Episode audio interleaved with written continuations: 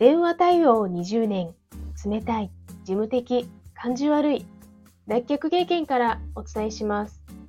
話し方、印象改善アドバイザー、久美です。このチャンネルでは、内向的な事務職ウーマンがビジネスで信頼を勝ち取る、話し方や印象改善のコツをお伝えしています。今日のテーマは、めんどくさい人撃退法です。あなたの職場に、友達に、コミュニティに、めんどくさい人はいませんか？そして、あなたの中にも、めんどくさい人格が潜んでいませんか？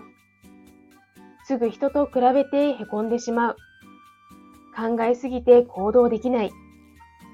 そんなあなたの中のめんどくさい人、撃退法は、〇〇さん、〇〇ちゃんとあだ名をつけることです。例えば、比較ちゃん、じっくりさん。人格化することでちょっと距離を置くことができます。ああ、今自分の中の比較ちゃんが発動してるなぁ、と気づけばこっちのものです。今比較ちゃんが元気になっちゃってるけど、あの人とリソースが違うから比べても意味がない。私はあれもこれもコツコツ頑張ってる。だから私は私で良い。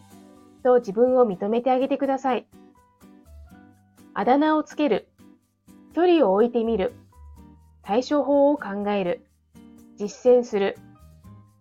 めんどくさい人を撃退法は、あだ名をつけるです。参考になれば嬉しいです。それではまた。